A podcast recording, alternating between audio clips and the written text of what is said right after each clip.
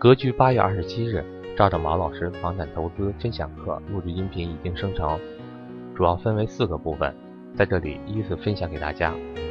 我是格局班主任韩登海，格局商学院理财初级班九月五日开班，九月九日在北京有安排投资理财面授班，和赵正毛老师一对一交流沟通，欢迎想参加的伙伴和我联系。关于投资初级班，在本音频文字介绍栏目里面有做详细说明，或直接和我联系咨询。我的手机和微信为幺三八幺零三二六四四二。所以，以房产为投资中心的时代正式结束了，各位。啊，你说我这个，我再买两套房子，随随便便买套房就能赚钱，就能翻倍的时代一去不回头了。如果你还没有理解了中央这个决心已经下到什么地步了，那你就真是，那你去炒吧，你去炒吧。认同不认同？各位，认同的打一，不认同打二。你可以不认同，你说老师，我认为未来房子还能翻倍，未来绝对赚钱，嗖嗖的，没问题，这是你的观点。我说我的观点，你有你的观点，和而不同，没有任何问题。大家对未来的判断就是个学习嘛，对不对？我认为，啊，以房产为投资中心的时代正式结束了。随便买套房就能挣钱，随便闭着眼睛翻倍的时代一去不回头了。这是我说的第一点，啊。第二点，想投资房产，获得过去十五年那样的暴利，几乎不可能了，各位。不管你买什么房，暴利几乎不可能了，极个别的城市或者地区除外，因为中国毕竟是个大国，中国的城市也特别多，啊，有可能有个别城市或者个别地区，还是有这样的机会和空间的，不能说没有，但是，这个这个这个这个已经非常非常之少了，啊，应该是其特殊的城市了，一定是，这是第二点，第三点。你能买起你？你说老师呢？以房产为投资中心的时代正式结束了，那我还买不买商品房呢？我还是死等那个公共租赁住房或者是共有产权房呢？如果你的经济条件能买得起商品房，你该买还是要买的。这个房地产模式的改革，它主要是保障中低收入有居住场所，它并不保障你高收入人群的这个这个这个你改善性住房或者是更高级的需求。所以说，你能买得起商品房自住，你该买就买。因为什么？我直接说第六点啊，大家看第六点，好城市的商品房，我认为啊还是可以保值的。各位听好了，就好城市的商品房还是可以保值的，它抵抗通货膨胀是没问题的。再重复一下啊，好城市的商品房还是可以保值的。所谓的保值就是。它可以抵抗通货膨胀，它可以抵抗货币贬值，但是它不能给你带来暴利的升值了，就像过去一样暴利的升值了，不可能。第，这是第三点和第六点。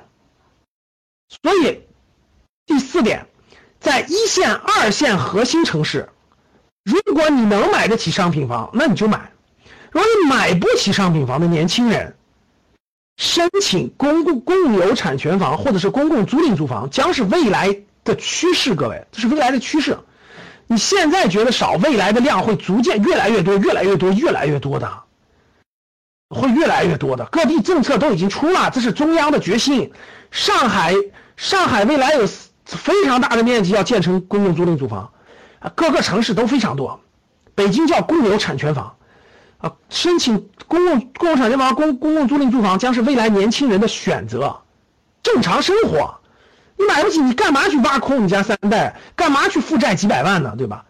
公共租赁住房和那个公有产权房一样生活，一样生活，一样每年可以出去旅游，一样这个生活的很好。你买个商品房，你有钱当然很舒服，你没钱背那么多债，你自己找麻烦，自己自己那个的啥。所以我觉得这是未来的大趋势。要是你比较年轻的人，未来可以瞄上这个方向。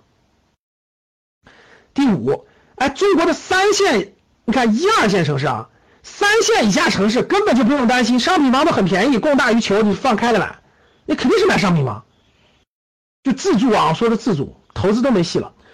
第五，房子更多的将是居住属性，各位，未来这些房子都是居住属性，被剥夺了金融产品属性。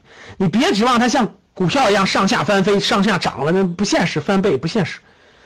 为什么，各位？因为大量的接盘的人，就很多人，你你炒房子，大家炒房子什么概念？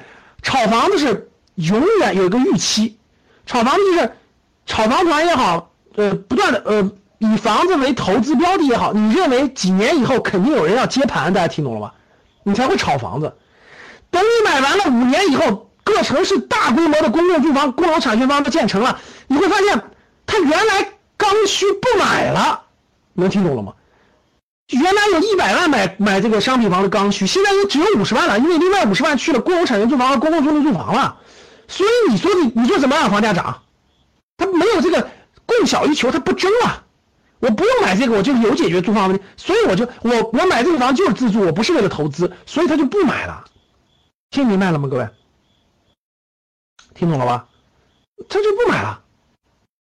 所以看这，基于以上几点啊，一二三四五六，所以大家听明白了，我不是说房产不能买了，我已经说了，以房产为投资中心的时代结束了，你自住房该买就买。你城市好商品房，对吧？你有这个条件，你该买就买。普通就你不能以房产为核心的说，老师我在炒房子吧，我炒是一套，那你分清楚，那极有可能你买完了你是接盘侠，后面 他解决不了这问题。所以以房产为中心的时代正式结束，啊，好，那这是我给大家说的这个这个这个这个。以房产为结束的，所以我的总体观点是，各位啊，嗯，作为家庭资产配置，作为投资来说，未来的房产还是要慎之又慎了，还是要慎之又慎了。教室里很多人说了啊，那三线城市这个这个这个小地方的房价在涨，我其实早就说过了，我在几个月前我就说过了。这个小地方的房子该卖还是该买？其实我都讲的很明白了。如果你还没有还没看懂什么意思的话，可以去到前面找我以前的公开课啊。小地方的房子涨是应该出手还是应该进入手？应该好好考虑清楚。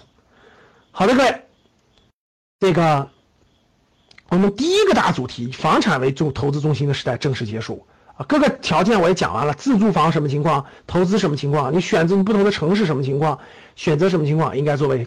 一个讲解。